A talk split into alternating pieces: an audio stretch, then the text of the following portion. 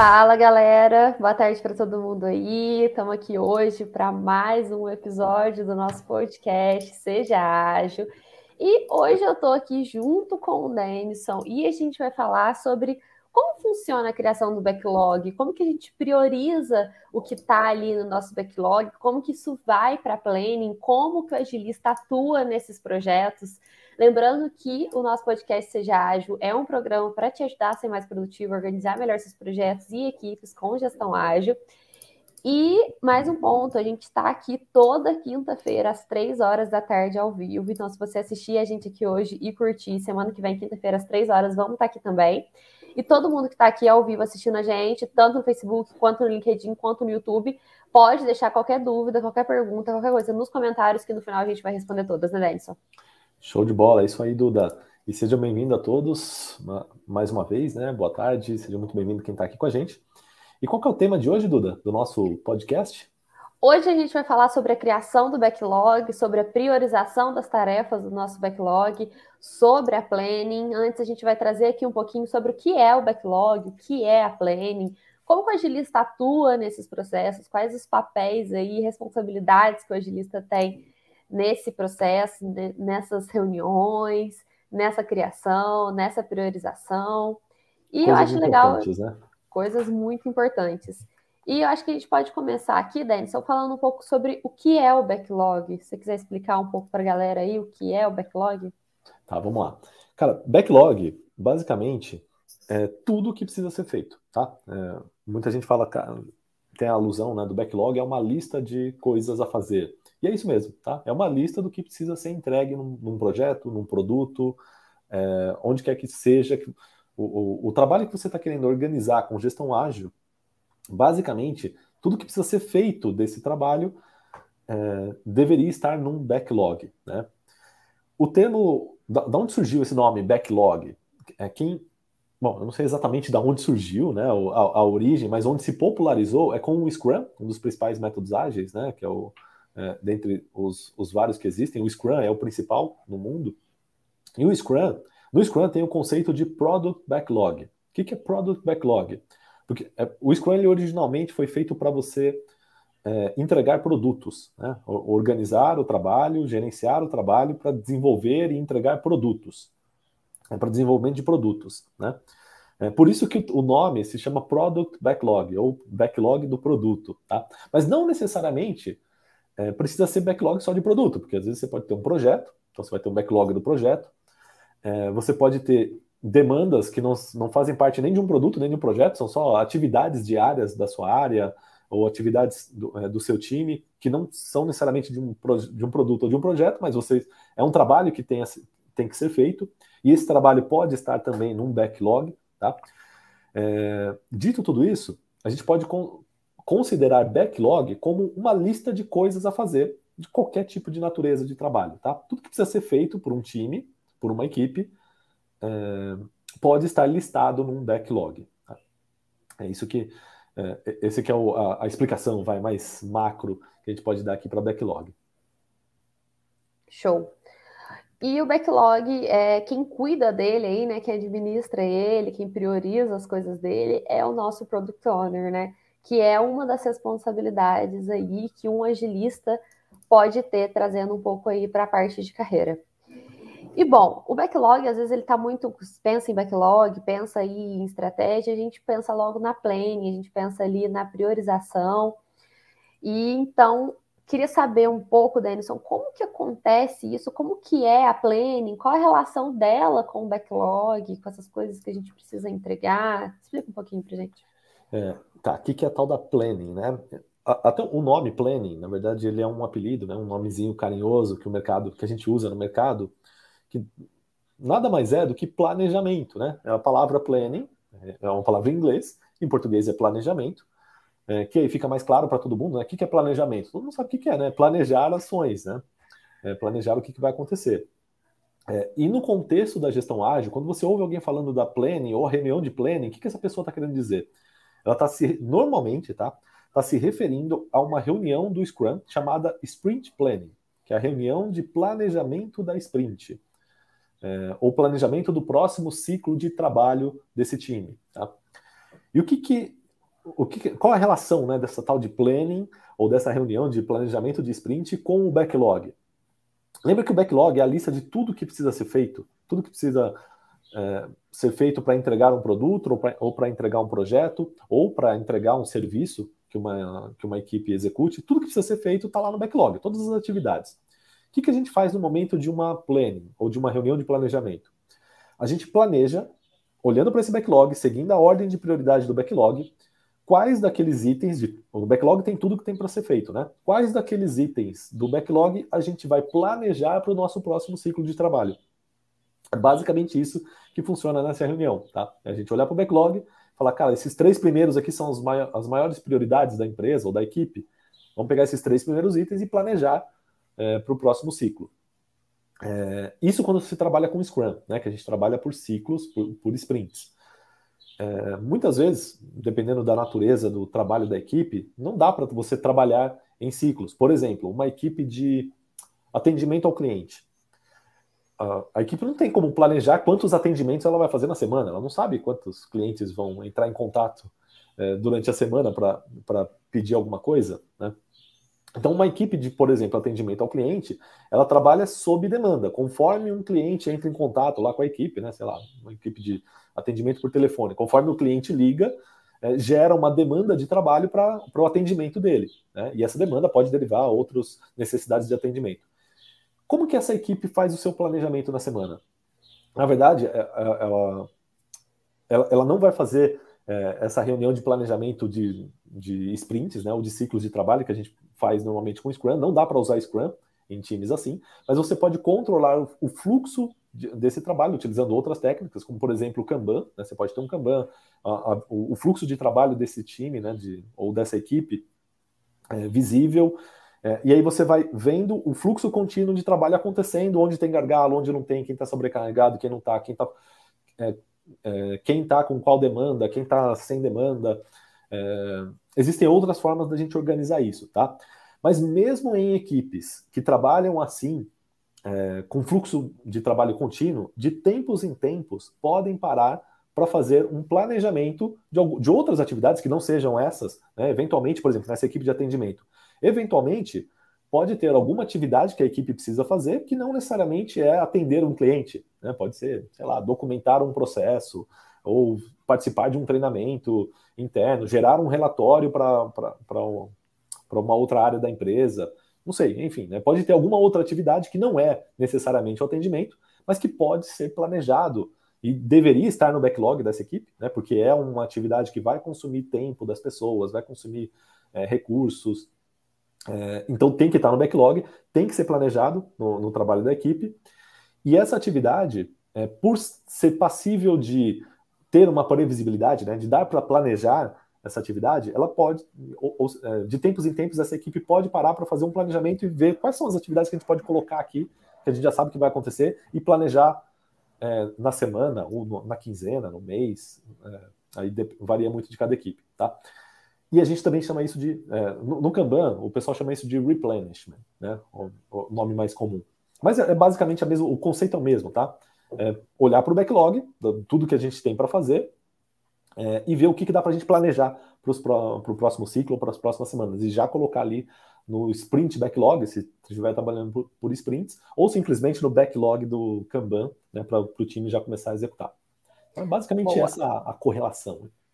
Boa. E bom, estamos aqui, para quem está vendo a gente ao vivo, estamos aqui há uma semana, segunda-feira começa a nossa Masterclass Agilista Profissional. Então, quero trazer um pouquinho para o tema também, aí para o nosso assunto de planning, de backlog, o papel de como o agilista atua nesses processos. Então, como a gente está falando de backlog, está falando de planning, está falando um pouco de Scrum, eu trouxe principalmente o Product Owner e o Scrum Master. Tinha até dado uma palaquezinha antes que o Product Owner ele atua ali um pouco mais no backlog, nessa priorização. Explica para gente, Denison, como que funciona, como que o, o, o PO, né, que é o Product Owner, atua nesse backlog, atua na planning, qual que é o papel dele uhum. durante a planning, responsabilidade, e o Scrum Master, o que, que ele faz nesse meio termo? Bacana. Então, é, a gente trouxe aqui né, dois papéis de agilistas, né? Tanto o Product Owner quanto o Scrum Master são dois é, o que acontece, né? O agilista, o Denis fala, tem falado bastante né, nas lives que ele tem feito, explicado o que é esse conceito de agilista. Mas agilista é qualquer pessoa que trabalha com gestão ágil, né, com métodos ágeis. É, e aí existem vários cargos no mercado para agilistas, né? E dois cargos muito, muito famosos, né, os dois papéis muito, muito famosos por conta do Scrum, né, que são papéis do Scrum, é o do Product Owner e do Scrum Master, né? É, e basicamente, o que, que esses dois papéis de agilistas fazem? O Product Owner é o cara que cuida desse backlog. Então lembra que o backlog tem que ser tudo que tem, tudo que, tem que ser entregue em um projeto, ou tudo que tem que ser entregue para ser desenvolvido um produto, ou tudo que tem que ser entregue para algum serviço que a equipe faça. Né? Normalmente as equipes ou fazem, desenvolvem um produto, ou um projeto, ou um serviço. Né? É, e o backlog é tudo que tem que ser trabalhado, tudo que tem que ser feito para para executar essas coisas. Quem que é a pessoa responsável por manter esse backlog atualizado, por manter esse backlog priorizado, é, por manter esse backlog alinhado com o, o planejamento estratégico da empresa, é, por garantir que esse backlog, que nesse backlog tenham as, as atividades certas que o time precisa trabalhar é, para entregar o máximo de valor possível para o cliente final da empresa ou para o cliente interno que seja da, da área. Tem que ter, assim, não tem que ter, né? Mas o, recomendado é que tenha uma pessoa que esteja olhando para isso, tá? que você tenha uma pessoa no seu time olhando para isso. É, as grandes empresas hoje em dia que já estão trabalhando com gestão ágil ou estão implantando gestão ágil é, tem esse papel, né? normalmente tem uma pessoa com esse papel dentro da empresa chamado Product Owner, é, e esse é um dos papéis principais né, do, do, dos agilistas. Né? É, é, é, um dos principais papéis de, da agilidade, porque é o responsável por extrair o máximo de valor do time. Né? Como, como assim extrair o máximo de valor do time? Lembra que no backlog está tudo que tem que ser trabalhado. Né? E as pessoas que vão trabalhar vão executar o que está lá no backlog. Se tiver besteira no backlog, o time vai fazer besteira, é besteira. e vai entregar besteira para o cliente. Então, o, o papel do, do, Product Owner, que é a, a, a figura que está olhando para o backlog, priorizando as coisas, falando, oh, isso aqui é mais importante do que isso. Isso daqui vai entregar mais valor para o cliente, vou colocar isso aqui em primeiro. Não, isso aqui não faz sentido, vou trocar isso daqui para cá. É uma figura muito importante nas empresas hoje em dia. Tá? E, e é uma figura é, que está crescendo cada vez mais. Tá? É, e o bacana do, do, desse papel de Product Owner é que a pessoa não precisa ter... É, assim, não necessariamente precisa ter experiência com gestão ágil para trabalhar com isso. E muitas vezes tem muita vaga de product owner que até pede né, que a pessoa seja é, que, que, não tenha é, vícios né, de gestão de projetos ou de principalmente por, por, um exemplo, né, onde tem uma área que tem muita vaga de product owner, é, empresas de tecnologia. E o, o bacana é que normalmente nessas empresas de tecnologia a vaga que eles abrem de product owner eles colocam lá como pré-requisito a pessoa preferencialmente não ser da área de tecnologia. Aí você fala, pô, peraí, né? Vai trabalhar na área de tecnologia para não ser da área de tecnologia? Para esse papel do Product Owner, sim, é, preferenci... é preferível que a pessoa não seja de tecnologia, mesmo que ela vá trabalhar na tecnologia. Por quê? É porque é um papel que tem que estar tá mais alinhado com o negócio do, da empresa. Tá? É, ou seja, se, nesse exemplo aqui da tecnologia, né? se é uma empresa que, que, que desenvolve um aplicativo para a área contábil, é, é, preferencial que o Product Owner, aquela pessoa que vai dar é, a prioridade do que, que, tem que ter, o que, que não tem que ter de funcionalidade nesse aplicativo, seja um contador, não alguém de tecnologia. Se é uma empresa que, que é, sei lá, desenvolve. Tem muita área de saúde também, né? Tem alguma solução de saúde. É. é. preferível que o product owner seja um profissional de saúde, seja um médico, um enfermeiro, alguém da área de saúde. É, e, e, assim por diante, tá? Então, esse papel do product owner é, é o papel que mais, mais democrático dentre os agilistas, né? Porque você pode ser de qualquer área profissional e trabalhar como product owner em qualquer lugar, porque você vai ser a pessoa. O, o, o, o grande pré-requisito é você, obviamente, conhecer gestão ágil, né? Conhecer é, e se, você, se for possível tirar as certificações é, é, de, de, acordo com o papel. É, mas mais do que isso, você reaproveita toda a sua experiência, a sua expertise, a sua especialização da sua área profissional para é, dar valor para os times que vão executar alguma solução usando gestão ágil. Né? Então, esse é um, dos papéis né, de agilistas, que é o do Product Owner. Outro agilista muito famoso, outro papel né, muito famoso de agilista, é o do Scrum Master que, que o Scrum Master faz nessa brincadeira toda aqui, que a gente está falando de, product, de backlog, planning, né? Qual é o papel do Scrum Master nisso tudo? É, claro que ele faz muito mais outras coisas do que só isso, né? Do que eu vou falar aqui, mas trazendo para esse escopo nosso do backlog e da planning, o Scrum Master ele é o cara responsável por garantir que esse processo de ter um backlog priorizado, que, que aconteça reuniões de planejamento, né, que é a, a famosa planning, que elas aconteçam num formato é, de acordo com o método que estiver sendo colocado, por exemplo, se estiver usando Scrum. Mais para frente aqui a gente vai falar, né, Duda, como Sim. qual é a, receita Funciona. que o Scrum prega é, para planning, né? Tem um, ali um, uma receitinha de bolo de como fazer uma reunião de planejamento. É, o Scrum Master é o cara que conhece esses processos e garante que esse processo aconteça no time. Tá? Além disso, ele um outro papel forte do Scrum Master é o de removedor de impedimentos, né? E um impedimento pode ser que as pessoas não conheçam esse processo, ou, o, o por exemplo, a, a, quem tiver com, com, no papel de Product Owner é, esteja, sei lá, é, com alguma dificuldade para priorizar as coisas, o Scrum Master pode ir lá ajudar essa pessoa. Então, o Scrum Master, ele, ele é, um, é um... Imagina uma alusão a um papel de treinador de um time de futebol, por exemplo, né? O treinador ele não entra lá no campo para chutar a bola no, junto com os jogadores, mas ele faz parte do time. Ele está ali olhando o time como um todo e garantindo que as pessoas executem a estratégia, né, que as pessoas é, dando dicas, ó, oh, vem, vem, você vem mais para a esquerda, você vai mais para lá, e você está com dificuldade, tá bom? Ele pensar em alguma solução para ajudar a dificuldade daquele que está com dificuldade, né? Sei lá, eventualmente trocar a estratégia, troca de lugar, troca as pessoas.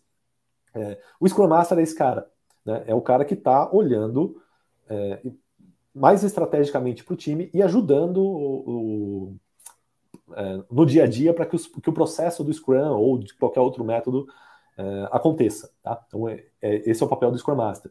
E é um outro papel de agilista, muito famoso. Né? Então, talvez é, é, o mais famoso. É o que mais tem vagas no mercado, é para Scrum Master, porque ele faz essa gestão da equipe, a gestão do time, é, em muitas empresas até se confunde, né? O pessoal tem vaga, o Denis brinca bastante, né, que ele mostra as vagas. Às vezes ele fala: Ó, oh, tá vendo, essa vaga aqui é, tá lá, Scrum Master barra gerente de projetos. É. O mercado acha né, que o Scrum Master é gerente de projetos. Não necessariamente, tá? Porque não é um. Se você for no Buy the Book, você vai lá no Scrum Guide, você vai ver que vai estar tá escrito lá: o Scrum Master não é o chefe de ninguém, né? Pelo menos no, no papel do Scrum.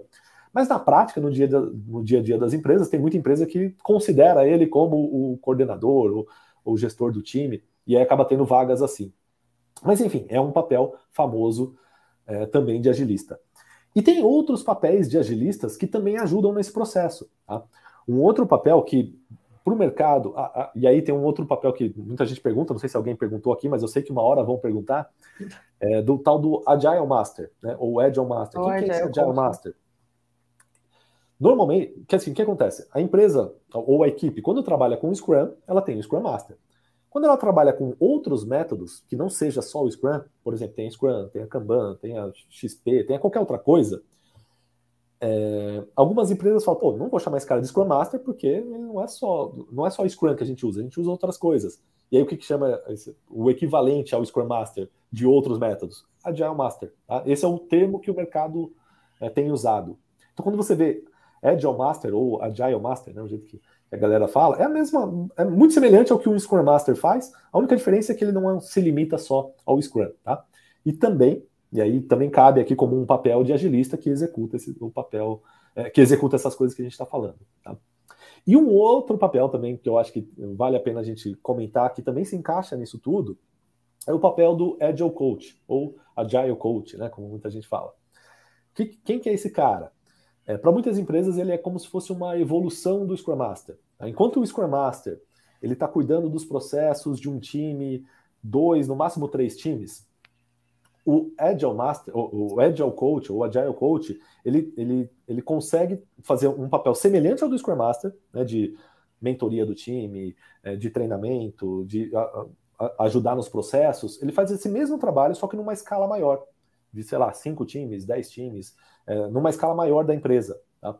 Então, normalmente acaba sendo uma evolução do Scrum Master. O cara que é Scrum Master, durante um tempo, ele, um próximo passo na carreira dele pode ser se tornar Agile Coach, né? que seria o coach de, de times que trabalham com ágil numa escala um pouco maior. Tá?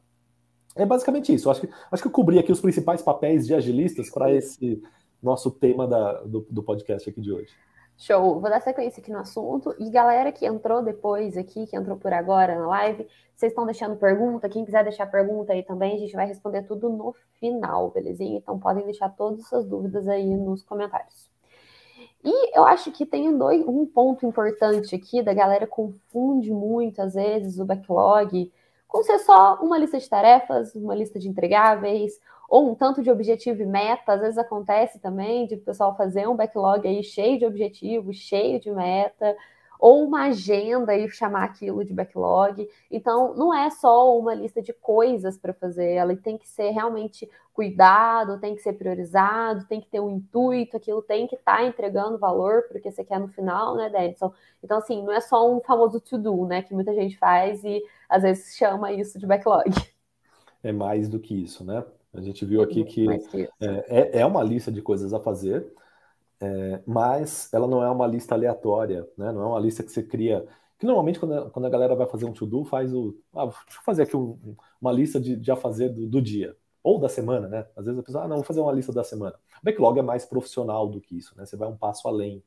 É, é uma lista de, de entregas, normalmente, é, de um produto, de um projeto ou de uma equipe inteira, né? E aí, essa lista normalmente é muito maior do que só uma listinha de to-do que as pessoas fazem é, essa lista, o ideal, né, e, ainda mais seguindo o método que a gente ensina é, aqui na MindMaster, é, a gente sempre conecta o backlog a OKRs, que é uma outra técnica, né, que eu não vou entrar no detalhe aqui, senão vai ficar muito extenso, mas é uma outra, um, um outro método ágil, né, é, para a gente conectar a estratégia à execução é, de uma empresa. A gente usa esses tais de OKRs e os nossos backlogs eles têm que estar conectados com esses OKRs. Então, o, os OKRs eles vão gerar algumas iniciativas, essas iniciativas podem gerar projetos, esses projetos terão backlogs, e esses backlogs vão gerar essa, a, a, as listas aí para as pessoas trabalharem.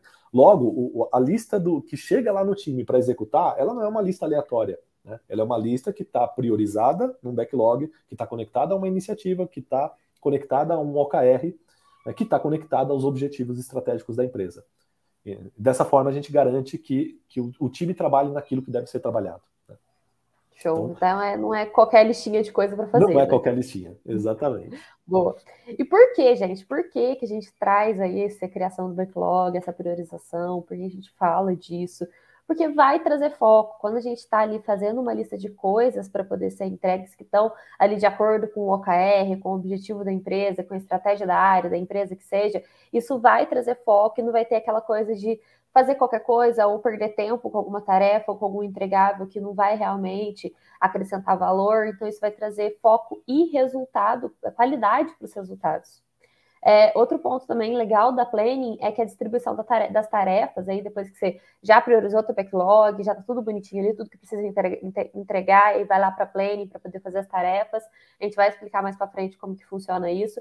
É que essa distribuição vai acontecer em conjunto. Então, assim, vai estar tá todo mundo ali trabalhando junto para poder pegar essas tarefas.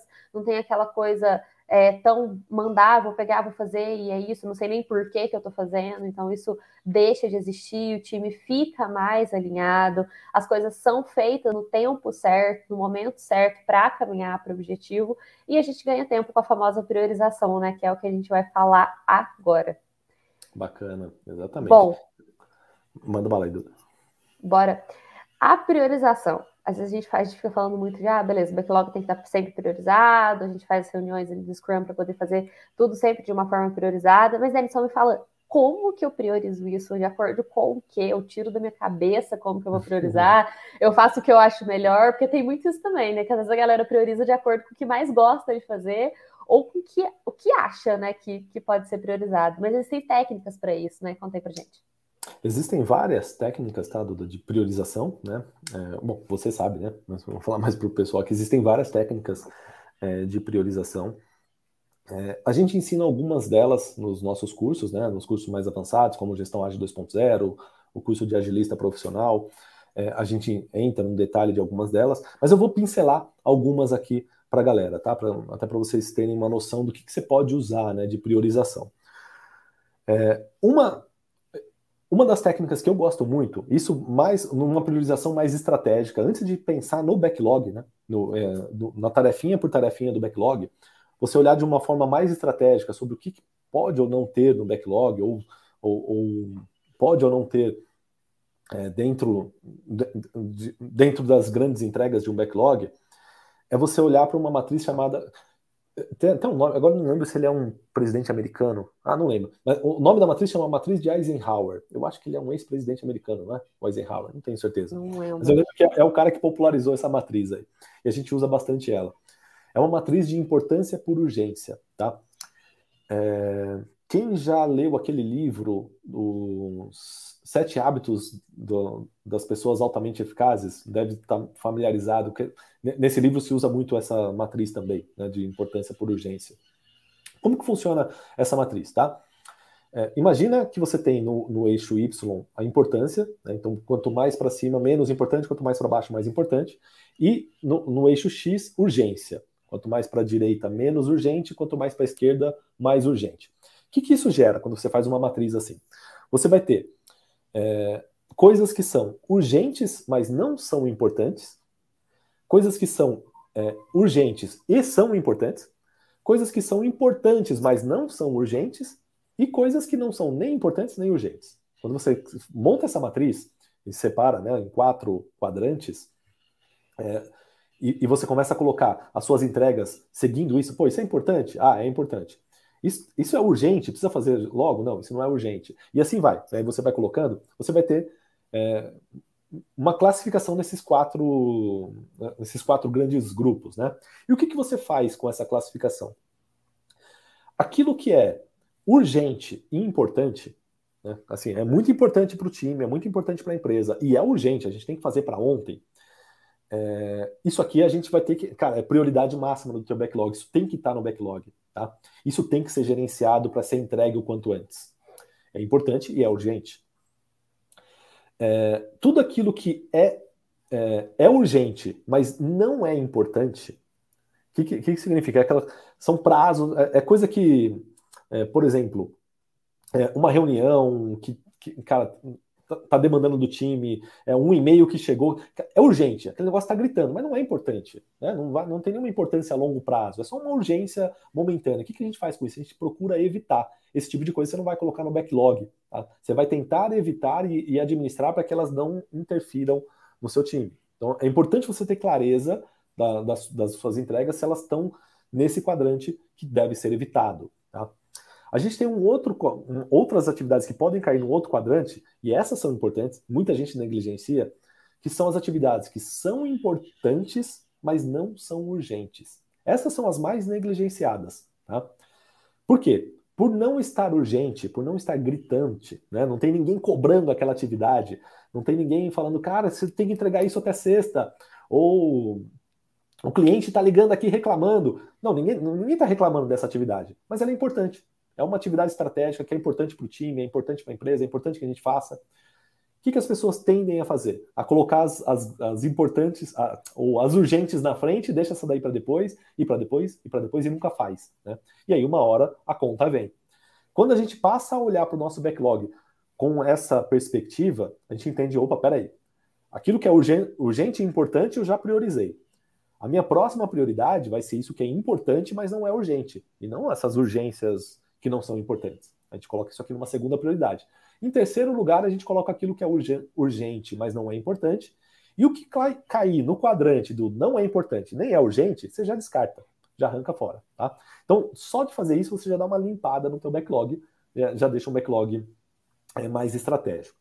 É, eu gosto muito dessa daí porque é fácil, né? É simples de fazer, são quatro. Bem visual também, né? Dá é para fazer todo mundo junto ali, dá para enxergar. Dá para tá fazer junto. E é bem bacana. Uma outra técnica de priorização que a gente usa bastante, é, eu pessoalmente, ultimamente eu não tenho usado tanto, tá? Mas eu usava muito, bastante lá no passado, e eu ainda ensino nos cursos também, bastante gente usa, é uma técnica que chama Moscou. O que é esse tal do Moscou? É uma sigla, né? De novo, né? Cheio dessas siglas, né? No ágil, essas siglazinhas em, é, é, enigmáticas, né? O que é o Moscou? É uma sigla para palavras em inglês, né? De, o must, Moscow, é, o M é de must have, que, que significa must have em português? Né? É precisa ter. É, o S do Moscou é de should have, que seria é, poderia ter, né?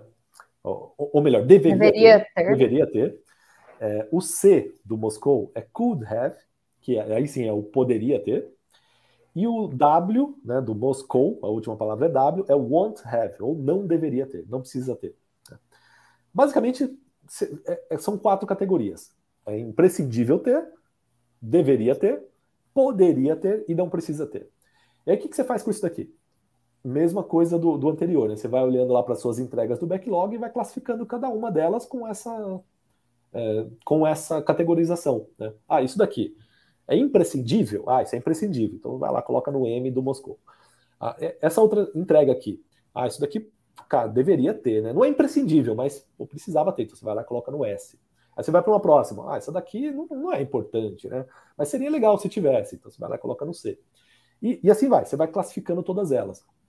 O que ficar no won't have, arranca fora. Né, o que ficou no, no cu de. E aí já dá para entender né, a lógica. Você vai priorizar as suas atividades, vai colocar nessa sequência de acordo com o Moscou. Né? Então é uma outra técnica é, também de fazer priorização. É, que ajuda muito os times também, é visual, dá para você fazer com dinâmica com as pessoas, usando post-it, dá para fazer um quadro, dá para fazer um miro, é, dá para fazer de várias formas isso daí. Né? E é bem famoso também na, na gestão ágil. Uma outra, uma terceira técnica, e a última que eu vou falar aqui, prometo, tá? Senão eu vou ficar falando. Existem, é minha assim, preferida essa. Existem um monte, né? Mas vamos lá. Mas eu vou falar só dessas três, tá? A terceira é uma, é uma matriz, é, um tipo de, de matriz 2x2.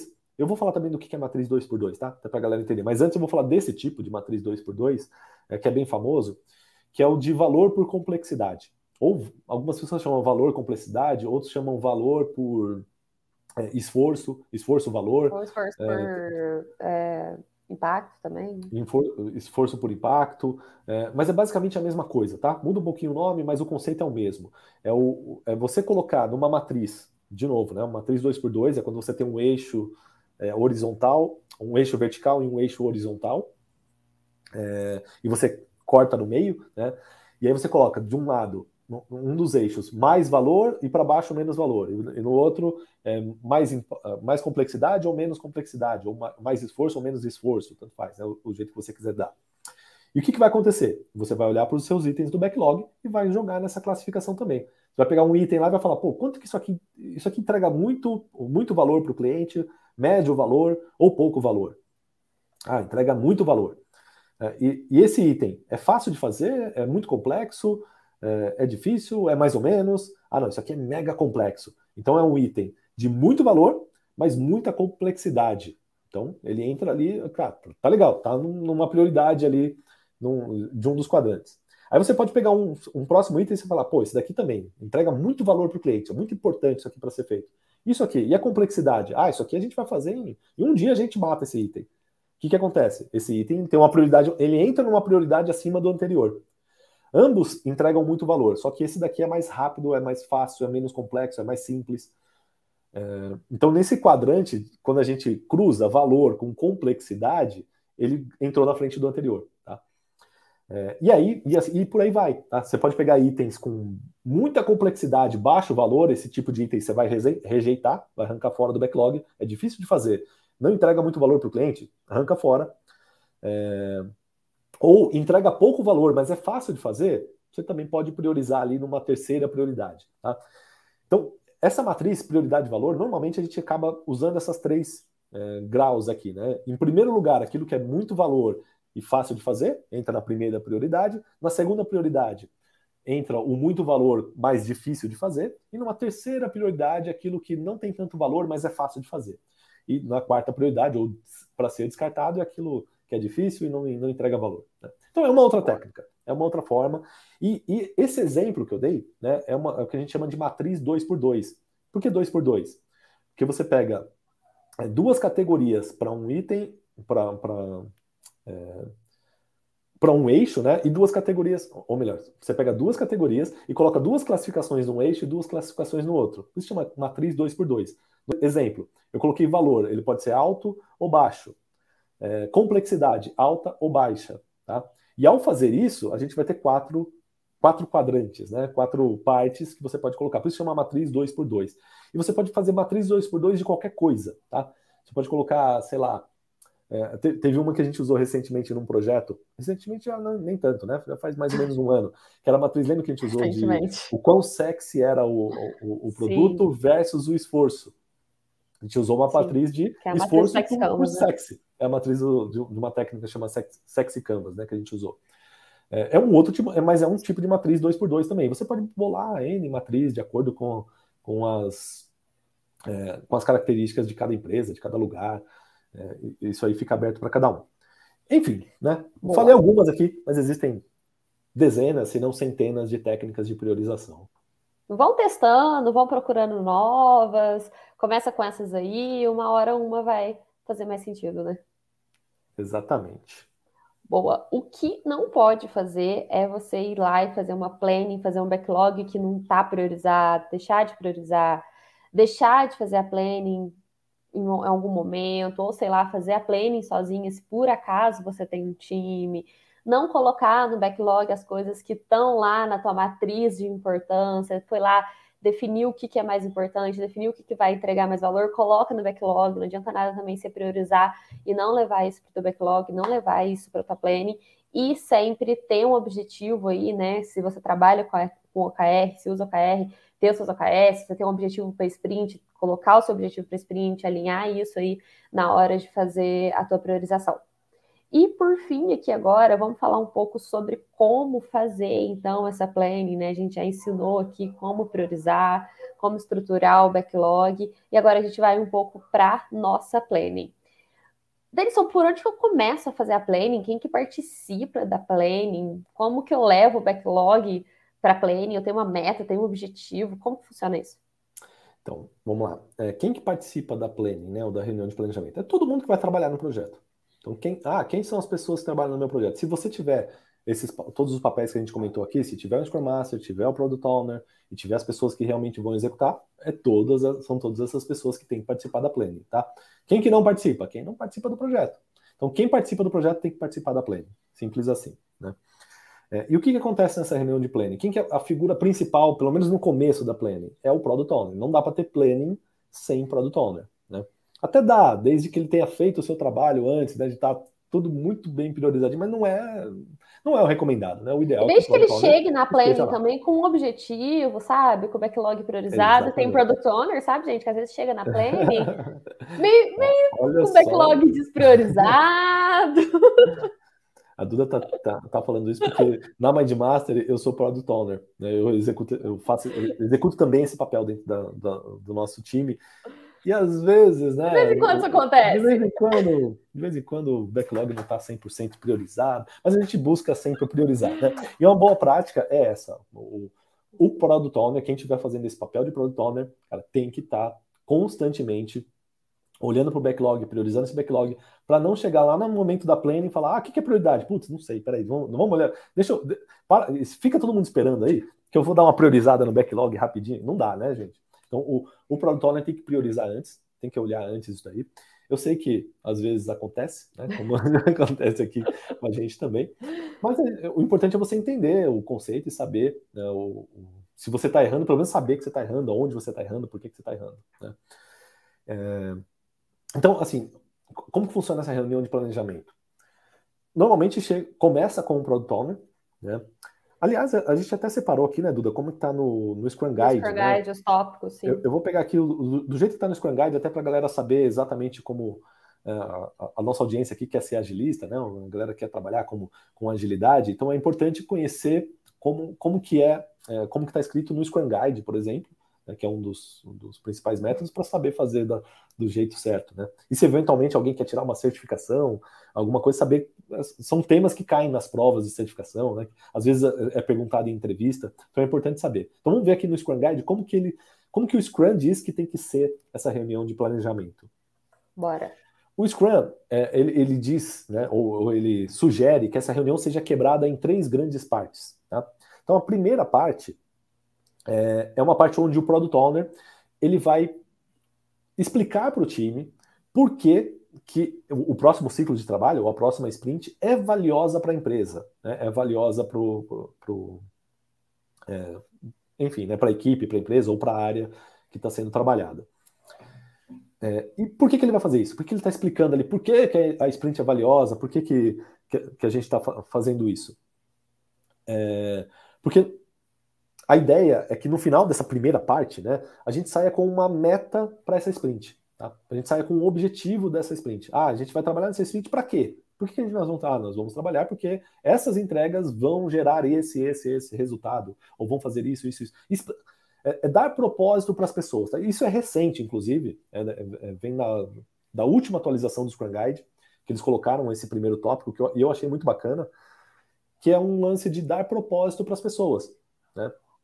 A gente já viu, a gente já falou de, em vários outros podcasts né, sobre motivação, que as pessoas trabalham muito mais é, motivadas quando elas têm, entendem o porquê que elas estão trabalhando, né? Por que a gente está fazendo o que a gente está fazendo.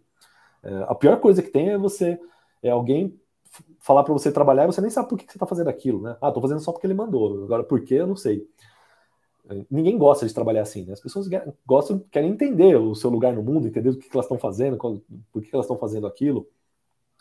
Então, né, nesse sentido que tem essa primeira parte da planning, tá? É o Product Owner explicando para o time por que, que o trabalho deles é valioso, por que, que o trabalho deles precisa ser feito, por que, que essa sprint precisa acontecer.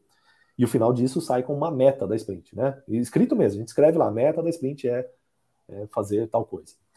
É, às vezes pode estar escrito num quadro, é, às vezes pode ser um cartão, a gente usa como um cartão no Trello, né? A gente, nossas sprints são no, no, a gente usa o Trello, tem um cartãozinho lá com os objetivos da sprint, a gente escreve lá nos objetivos é, por que, que a gente vai fazer essa sprint. É, essa é a primeira parte. A segunda parte é, dessa reunião é a gente decidir o que, que vai ser feito nessa sprint. Tá? Então, se no, nessa primeira parte a gente só está dizendo é, por que, que a gente vai trabalhar, na segunda a gente vai dizer o que, que a gente vai fazer para entregar esse porquê. Né? Ó, a gente precisa fazer isso porque é importante, porque vai entregar esse valor, tal, tal, tal. Ah, legal. Então, se a gente precisa entregar é, tal valor para o cliente final, o que, que a gente precisa fazer?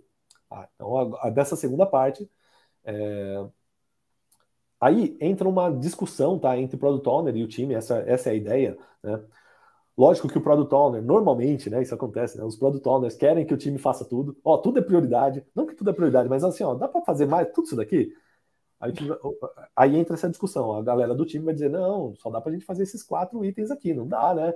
Aí o produtor, pô, não dá para colocar esse quinto aqui, né? Pô, isso é super importante, precisava disso nesse, é, nessa sprint. Aí o time vai falar, não, mas não dá, a gente só consegue quatro, né? No último sprint a gente só entregou três, e fica essa discussão. É, e, é, e é justamente essa ideia mesmo de ter uma discussão, uma negociação entre product owner e time do que, que vai ser trabalhado na próxima sprint. Tá? Essa é a segunda parte da, da reunião de planejamento. Então, relembrando, primeira parte, é, definição da meta da sprint, né, por que, que essa sprint existe. Segunda parte, a definição do que, que vai ser trabalhado nessa sprint. E aí é uma negociação entre PO e o time. Ah, e quem intermedia tudo isso? O Scrum Master, tá? Lembra do papel do Scrum Master? É ele que está intermediando e fazendo tudo isso acontecer. É, então, essa segunda parte, a gente negocia o que, que vai ser trabalhado. E a terceira e última parte da reunião de planejamento é, uma vez que foi definida a meta, uma vez que foi definido as entregas, foram definidas as entregas, a terceira parte é o detalhamento de como que a gente vai entregar o que a gente prometeu que vai entregar. Tá? E o que, é esse detalhamento do que das entregas? É realmente detalhar a entrega em tarefas, quem vai fazer o quê, como. É, às vezes não precisa chegar nesse detalhe de quem vai fazer o quê, mas minimamente detalhar as tarefas, né, para depois as pessoas poderem é, pegar para executar. É, é, ter um detalhamento até o máximo que dá, seguindo, é, ou melhor, respeitando o time box da reunião. Tá? O que é time box? É um tempo definido. Normalmente essa reunião tem um tempo definido. Tá? Pode ser lá, duas horas, quatro horas, é, mas a gente coloca um tempo, é como se fosse um cronômetro mesmo, e fala, ó, vamos, vamos até. Vamos supor que você começou a reunião às nove, a gente vai até meio-dia. Deu meio-dia, parou. E aí a gente quebra essa agenda, né? Em primeira, segunda e terceira parte. E essa terceira parte está detalhando as tarefas, detalhando as tarefas. Às vezes pode chegar no final ali do tempo e não deu para detalhar tudo. O que, que a gente faz? Acabou a reunião, o time já começa a trabalhar nos itens que já estão detalhados, que já estão priorizados, é, e o que faltou detalhamento vai detalhando conforme o, durante a sprint. Tá? É, mas, basicamente, né, a grosso modo, tentei resumir aqui como que funciona. É, a gente tem várias aulas né, ensinando isso, ensinando essa dinâmica dos nossos cursos, mas eu tentei resumir aqui para a galera como funciona essa reunião de planejamento. Boa. Beleza? Então, aqui, a gente passou por tudo, hein? A gente passou pela nossa criação do backlog, a gente passou pela nossa priorização, passamos pela nossa reunião planning, que faz aí os três tópicos da planning. Agora a gente já pode ir para as perguntas, né? Bora? Vamos lá, Duda. Você lê mim as perguntas? Galera, quem tem pergunta, leio. Galera que tem pergunta ainda pode ir deixando que eu vou passar por elas agora. Bom, vamos lá. É... Gilberto Conceição dos Santos. O analista funcional pode também fazer o mesmo papel que um product owner? Pode, sem problema nenhum. E, e assim, é, o Gilberto, né? Isso. Cara, se, se ele tem é, um conhecimento do negócio, né, se ele já está fazendo, é, já tem contato com o cliente, com o negócio, entende né, do, do que precisa ser feito para passar para o time, talvez ele seja a pessoa até mais adequada dentro do, do time para fazer esse papel. Né? Então, sim, pode e, e tá tudo bem. Na verdade, qualquer um pode ser product owner, tá? E o Douglas perguntou aqui, ó, como entrar nesse mercado sem certificação? Douglas, existem duas formas, tá? Que você pode entrar no mercado. Basicamente duas formas, que eu sempre falo nas minhas lives, né? Uma é você é, criar a oportunidade dentro da onde você trabalha. Outra é você buscar uma oportunidade fora. Né? Se você vai criar uma oportunidade onde você trabalha, não, vou colocar gestão ágil na minha empresa, na minha equipe, é, e vou começar a, gerar resultados para a empresa, o que, que vai acontecer? Você vai começar a se destacar e provavelmente vai a galera vai querer saber o que, que é isso, e, vai, e, e, e, normalmente né, você coloca gestão ágil numa área, contamina as outras, as outras áreas querem fazer, é, e aí, dependendo do tamanho da empresa, isso acontece muito com alunos nossos, né? Começa a colocar gestão ágil na equipe, as outras equipes também querem, aí a empresa fala para essa pessoa treinar as outras equipes, e aí a pessoa começa a treinar a empresa inteira né, em gestão ágil. E vira agile coach. Vira agile coach, né? É, ou seja, a pessoa já, já entrou na área, né? já, tá, já é um agilista dentro da, da, sua, da sua própria empresa. Uma outra forma é, não, eu não quero tentar aqui na minha empresa, eu quero tentar uma das vagas do mercado em algum outro lugar. Se você vai tentar é, por meio de outra oportunidade, aí com certeza uma certificação vai ajudar muito. Né? É, vai ser mais difícil de você conseguir sem experiência e sem certificação. Fica muito difícil, né? Você chegar lá, ó, ou empresa, quero trabalhar aí, mas eu não tenho certificação, não tenho experiência. É. Por que, que alguém iria te contratar? Né? Então você tem que. Aí a certificação ajuda. Porque o que uma certificação faz? É, ela certifica que você conhece, minimamente conhece aqueles conceitos. Então, principalmente gente... se você for para a aula de tecnologia, né, Douglas? Ah, se for da área de tecnologia, principalmente, Com né? Certeza. Certificação, cara, muitas vagas é, é pré-requisito das vagas. Né? Ter uma certificação Scrum Master ou ter uma certificação é, Product Owner. Então tem muita vaga que é até pré-requisito, dependendo da empresa. Mas assim, eu acho que a grosso modo é isso que eu te falei, tá? Então você tem duas possibilidades, e eu gosto mais da primeira. Eu, eu é, é, mais a minha especialidade, né? Colocar em prática e, e gerar resultado. É, e crescer por meio dos meus resultados. Eu, eu, sempre fiz isso na minha carreira, é o jeito que eu, que eu faço, tá? Mas não quer dizer que é o melhor. É, você também pode ter um outro jeito de, de buscar é, ter um, um, uma maior visibilidade do, do, seu currículo, é, melhorar o networking.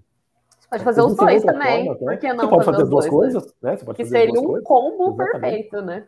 É, inclusive, se você quer é, aprender mais como fazer para ter uma carreira de agilista ou se formar como agilista, tem um evento que vai acontecer semana que vem.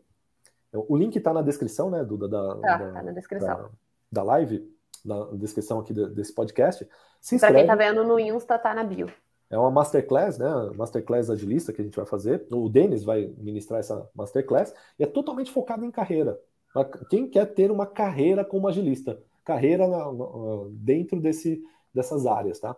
E nesse evento ele vai explicar tudo lá, quais são os papéis, quanto ganha, o que, que tem que fazer, o que, que você tem que fazer, o que, que você tem que aprender, se precisa de certificação, se não precisa, para quem precisa, vai explicar tudo lá, tá? Então se inscreve, é gratuito e é, vai ser bem bacana esse evento tá bom? E aí eu acho Boa. que você responde melhor suas dúvidas. Boa. Michael Silva, quando uma empresa já tem seu software em produção, a qual as ferramentas da sprint são apenas melhorias e alterações do sistema solicitado por variados clientes, existe a necessidade de product owner? Cara, Nossa, eu... muito, né? Tem cliente envolvido. Com certeza, né? Tem, tem que priorizar. Alguém tem que priorizar essas coisas.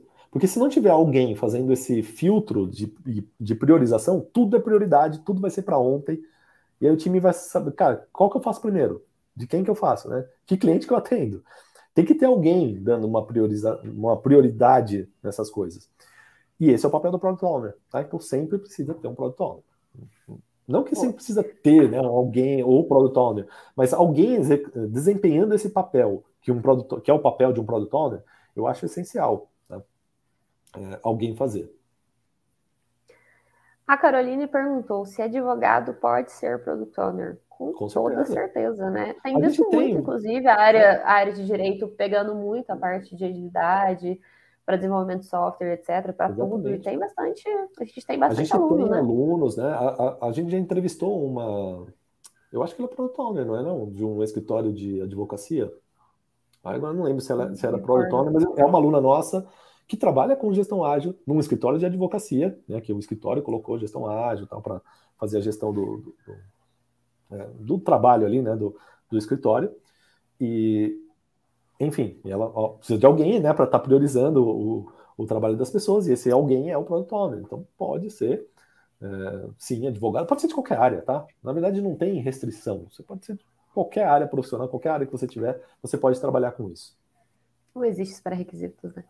Ó, tem duas perguntas iguais aqui, vou pegar do Leonardo. É... Key Account Manager é o mesmo que PO? Não, não é a mesma coisa, tá? Mas aí a, a, res, a resposta para você é a mesma que eu dei para o rapaz que eu já esqueci o nome dele ali, que perguntou do analista do funcional. Se pode ser? Funcional. Pode ser. Pode ser o PO, tá? E o fato do Key Account Manager estar tá muito próximo do cliente, conhecer das necessidades do cliente, ele é uma figura é, assim que tem ali uma um, como eu posso dizer, um fit muito grande, né, com o papel de PO. Então, não necessariamente tem, deve ser ou pode, mas pode ser e, e pode ser bem, pode ser um bom PO, inclusive. Boa. A Fê perguntou quais as melhores ferramentas para escrita e controle do backlog. Fê, não existe melhores ferramentas, tá? Até uma das coisas que eu falo muito nos meus cursos, inclusive, é que antes de você se preocupar com a ferramenta, entenda os fundamentos por trás das coisas, tá? Por que, que você está fazendo um backlog? Esse backlog está priorizado? É, ele está conectado com algum OKR? Como que faz o OKR? Como que eu como que eu faço essa ponte entre o OKR, o backlog e o Kanban de execução do time? É, você entender esse fundamento, como que essas coisas funcionam, aí você pode fazer em qualquer ferramenta, tá? Pode fazer desde um post-it na parede, uns quadros na parede, até usar, sei lá, Miro, é, Trello, Planner, é, assim, enfim, existem centenas de ferramentas e não existe a ferramenta boa ou a ferramenta ruim, ou a ferramenta certa ou a ferramenta errada, isso não existe, tá?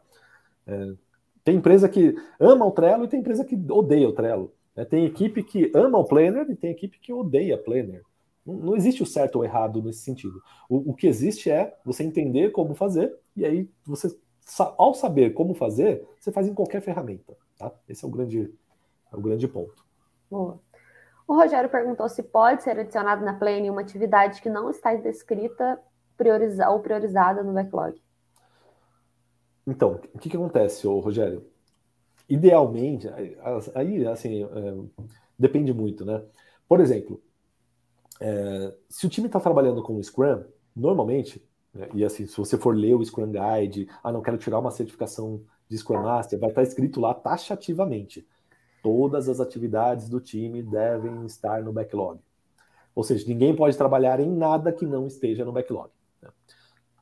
Legal, né? Esse aí é no fantástico mundo do, do, do, do Ursinhos né? coloridos. Mas na vida real, não é assim que acontece. Na vida real, cara, vai ter coisas que vão surgir no meio da sprint que não estava planejada e tem que fazer. E vai, você vai falar lá para o cliente ou para quem quer que seja, ó, oh, não, não vou fazer porque não estava no backlog. Não, né? O time vai, vai executar. O que, que a gente faz é, na prática para esse tipo de coisa. Normalmente, a gente reserva, é, se você está trabalhando com, com Scrum, tá? Reserva um, uma parte da sprint para eventos é, não planejados. Por exemplo, sei lá, 90% do esforço do time está planejado ali nas atividades do backlog e deixa 10% de reserva para atividades que você sabe que vão surgir no meio. É, ou atividades de manutenção, atividades imprevisíveis, que realmente são imprevisíveis, mas sempre acontecem. Então você reserva um espaço ali de, do, do, esforço do time para isso. É, quando você está trabalhando com o Kanban, você não tem essa necessidade né, de, de fazer isso, mas Por que que acontece? Quando você está trabalhando com Kanban, você não planeja sprints. É um fluxo contínuo de trabalho. E aí, a, a, primeira parte ali do teu Kanban sempre vai ser algum backlog, algum tipo de fila de coisas a fazer.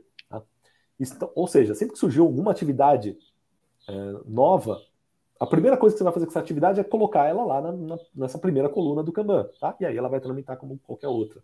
Então não tem essa lance de, dela estar ou não planejada, né? É, enfim, então é, é essas são as formas que a gente faz isso na prática. Vou pegar, vou dar uma separada nas perguntas aqui, mas achei a pergunta do Rodrigo bem importante, que eu acho que provavelmente muita gente lida com isso, que é o fato do cliente sempre achar que as coisas são importantes, que as coisas são urgentes. Então, como definir esse senso de urgência e importância? Rodrigo, é, você tem que estar. Tá, é, transparência, cara. Não tem jeito. Por exemplo, quanto mais transparência você der, melhor, né? Se você usou uma dessas ferramentas que, que eu falei ali, de, que eu falei mais cedo aqui, né, de, é, de priorização, seja lá, matriz de Eisenhower, matriz de esforço por importância, é, qualquer uma delas, é, é importante você dar transparência para o teu cliente do, de como que você priorizou as coisas. Olha, priorizei assim, usando essa, essa matriz. Uma outra coisa que você pode fazer, que muita gente faz e eu acho válido também, é trazer o cliente para junto dessa dinâmica de priorização, para ele ajudar nessa priorização. E aí, se o cliente começar, pô, ficou tudo no urgente e importante, ele mesmo vai perceber, pô, é, realmente, né? Não faz sentido isso. E aí o cliente vai ficar vai querer te ajudar, e aí você ganha um comprometimento dele também, no sentido de, de, de priorizar as coisas da forma certa, tá? Então, a dica que eu dou, cara, não tem jeito, é, é, é tentar ter um, ser o mais transparente possível e envolver o cliente no, no teu processo. Tá? Acho que são as principais dicas. E o Douglas perguntou: podemos priorizar o backlog, backlog com uma matriz de Pareto? Cara, eu, eu não sei como que você faria assim, na matriz de Pareto. Porque eu, eu acho que a matriz de Pareto seria melhor para priorizar melhorias, né? Porque tipo, a, matriz de, a matriz de Pareto ela vai ser feita depois que você já fez alguma coisa, né? É, precisa ver como que você vai usar o Pareto, porque o Pareto, o lance do o grande lance do Pareto é encontrar alguma coisa que é, poucas coisas que gerem muito impacto, muito resultado, muito, muito alguma coisa, né?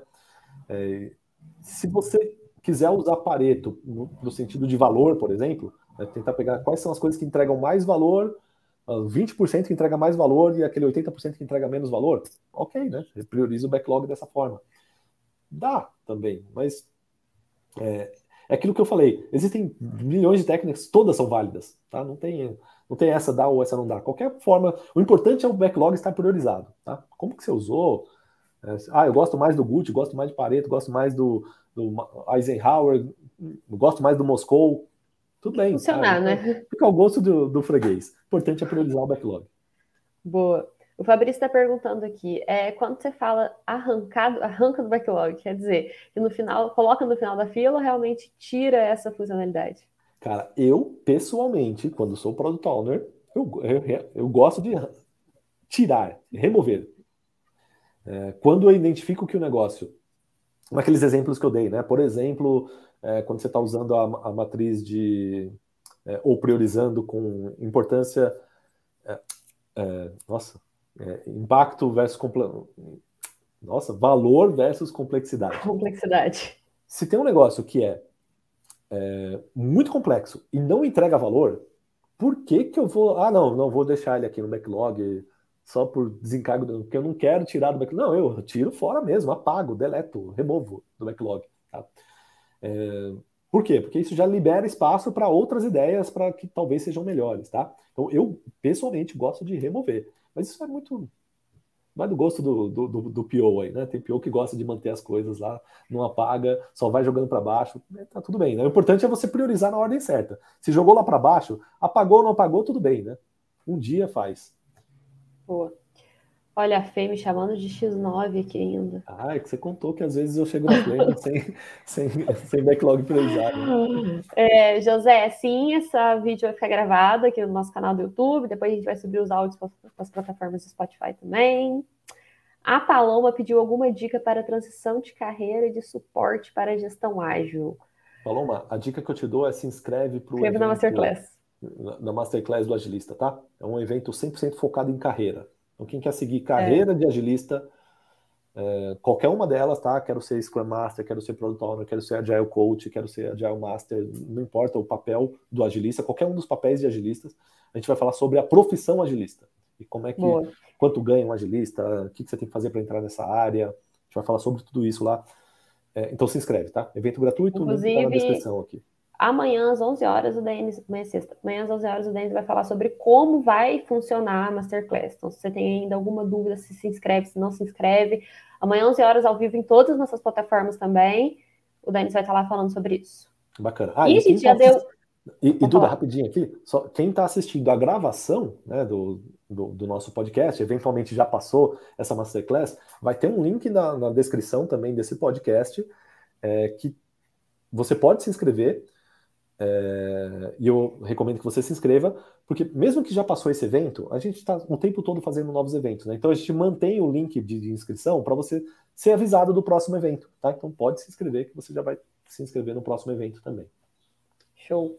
E por último, vou pegar uma pergunta do Everton aqui, que ele está perguntando qual ferramenta que a gente utiliza no nosso dia a dia. E, e ele está dizendo aqui que ele vê que várias vagas, né, 8 de 10 vagas gira. pedem o Gira.